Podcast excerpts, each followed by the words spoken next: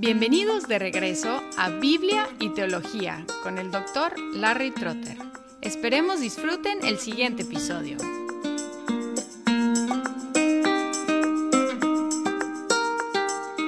En los últimos cuatro versículos de Habacuc tenemos la respuesta del profeta a todo lo que había aprendido durante esta conversación con Dios. Él escribió, Oí y se estremecieron mis entrañas, a tu voz temblaron mis labios, entra podredumbre en mis huesos, y tiemblo donde estoy. Tranquilo espero el día de la angustia, al pueblo que se levantará para invadirnos, aunque la higuera no eche brotes, ni haya fruto en las viñas, aunque falte el producto del olivo, y los campos no produzcan alimento, aunque falten las ovejas del redil, y no haya vacas en los establos. Con todo yo me alegraré en el Señor, me regocijaré en el Dios de mi salvación. El Señor Dios es mi fortaleza. Él ha hecho mis pies como los de las siervas, y por las alturas me hace caminar para el director del coro con mis instrumentos de cuerda. En el 16 el profeta dijo que esperaría la calamidad que venía.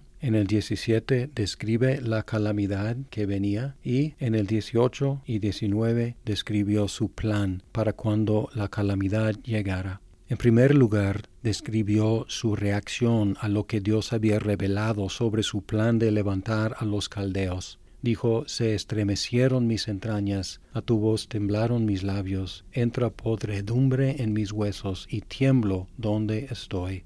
Esta postura ante Dios contrasta mucho con lo que encontramos en el 2.1, donde dijo, Estaré en mi puesto de guardia y sobre la fortaleza me pondré, velaré para ver lo que Él me dice y que he de responder cuando sea reprendido poniéndose ante Dios, diciendo, Dios, háblame y yo te responderé. Así era su actitud cuando argumentaba con Dios y ahora al final él está temblando ante Dios. Esta nueva postura está más de acuerdo con lo que dice en el 2.20, pero el Señor está en su santo templo, calle delante de él toda la tierra. Y ahora el profeta, que era tan pronto para argumentar con Dios, ya está temblando ante Dios. Y su postura ante los eventos que venían también es de tranquilidad. Él dijo, tranquilo, espero el día de la angustia al pueblo que se levantará para invadirnos. Ya no argumentando con Dios contra su plan de levantar a los babilonios, sino esperando ese día que Dios había anunciado. Y luego en el 17 describe la desolación que vendría cuando llegaran los caldeos. Aunque la higuera no eche brotes, ni haya fruto en las viñas, aunque falte el producto del olivo y los campos no produzcan alimento, aunque falten las ovejas del redil y no haya vacas en los establos. Aquí describiendo una desolación completa, sin higueras, sin uvas, sin olivos, sin grano, sin ovejas, sin vacas, y por lo tanto sin vino, sin lana, sin leche, sin cuero.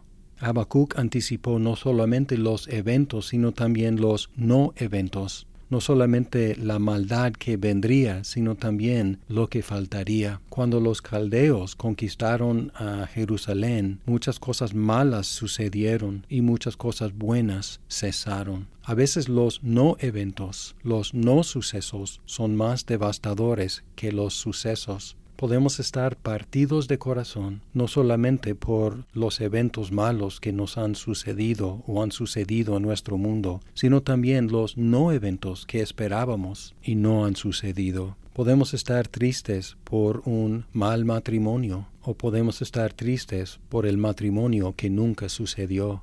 Podemos estar tristes por los hijos enfermos o lejos del Señor, o podemos estar tristes por los hijos que esperábamos y nunca nacieron. Podemos estar tristes por el trabajo difícil que tenemos, o tristes también por ese trabajo que anticipábamos y nunca llegó. Es difícil imaginar la desolación que Habacuc describió, pero hay personas alrededor del mundo ahora que están viviendo tal desolación, en medio de hambre, en medio de guerra, en medio de desastres naturales, en medio de pandemias. En nuestros contextos, en el occidente por lo menos, quizás nunca experimentemos la devastación, la desolación de la guerra o el hambre, pero siempre existe la posibilidad de desastres naturales, temblores, huracanes, incendios y también, como bien sabemos, siempre la posibilidad de pandemias. Además, entre más envejezcamos, más pérdida experimentaremos de la salud, de la fuerza,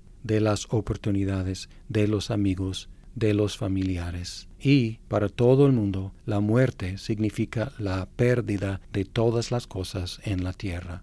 Así que de alguna forma u otra la calamidad nos vendrá sobre todos. Pero ¿cuál fue el plan de Habacuc preparándose para ese día de calamidad?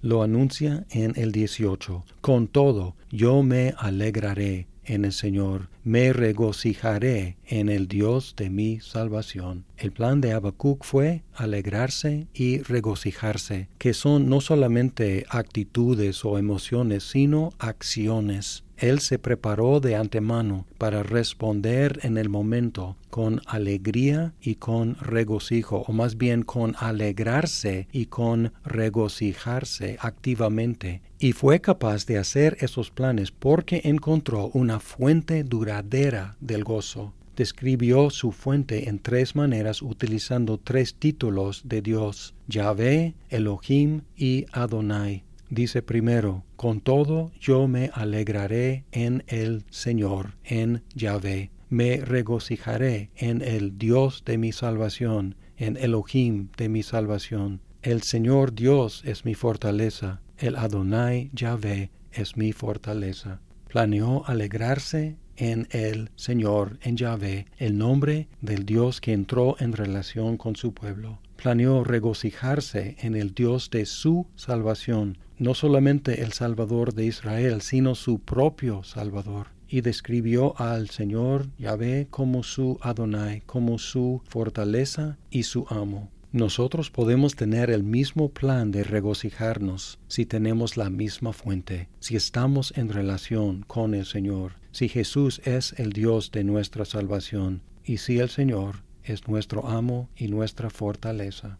Por medio de su fortaleza el Señor hizo a Habacuc tan seguro y tan estable como una sierva en los lugares altos. Los lugares altos son lugares peligrosos, de los cuales uno puede caerse y lastimarse. También los lugares altos, a través de la historia de Israel, fueron los lugares donde los otros dioses fueron alabados y donde Israel muchas veces se desvió para adorar a otros dioses. Por medio de la fuerza del Señor, Habacuc tomó posesión de esos lugares altos como suyos con la capacidad de caminar sobre ellos. Jesús también tomó posesión de un lugar alto, el lugar de la cruz, que él transformó en el lugar de la salvación. En Juan 3, 14, Jesús dijo, y como Moisés levantó la serpiente en el desierto, así es necesario que sea levantado el Hijo del Hombre, para que todo aquel que cree tenga en él vida eterna así como Moisés levantó el símbolo de la muerte para la salvación del pueblo. Así también Jesús fue levantado al lugar alto en la cruz, el lugar de la muerte, y lo transformó en salvación y vida eterna para todos los que creen en él. Además, Jesús nos prometió lo mismo que Dios prometió a Habacuc, seguridad en los lugares peligrosos. En Lucas 21, 16, pero serán entregados aún por padres, hermanos, parientes, y amigos, y matarán algunos de ustedes, y serán odiados de todos por causa de mi nombre. Sin embargo, ni un cabello de su cabeza perecerá, con su perseverancia ganarán sus almas diciendo que aunque los maten, no perderán nada, ni un cabello de su cabeza perecerá. Aun en el lugar de la muerte, no van a perder nada. Jesús también le contestó a Marta en Juan 11:25, yo soy la resurrección y la vida. El que cree en mí, aunque muera, vivirá, y todo el que vive y cree en mí, no morirá eternamente. Es decir, que en la vida y en la muerte estamos seguros, porque Jesús resucitó. Vamos a revisar la travesía de Habacuc. Empezó quejándose de que Dios no hacía lo suficiente para corregir a su propio pueblo. Luego estuvo molesto y miedoso cuando escuchó la solución de Dios de castigar a su propio pueblo por mano de los caldeos. Dios le dijo que viviera por fe y que él trataría con los caldeos después. Al final, Habacuc llegó a un lugar de descanso, en el cual no solamente esperaría a Dios, sino también hizo planes de regocijarse, aún en medio de la calamidad venidera. Aprendió que si Dios es nuestro Salvador, tenemos todo lo que necesitamos. Y Él practicó, Él ensayó la pérdida de todas las cosas para prepararse para el día en el cual perdería todas las cosas. Haríamos bien en hacer lo mismo, porque si queremos que Cristo sea suficiente para nosotros cuando perdamos todo, debemos practicar el tenerlo como suficiente para nosotros ahora. Si queremos regocijarnos en el día de la calamidad, debemos prepararnos regocijándonos en Él ahora. Esta conclusión de Habacuc es una de las declaraciones de fe más poderosas que existe. Dios le dijo a Habacuc que el justo vivirá por su fe, y así vivió, y así también podemos vivir.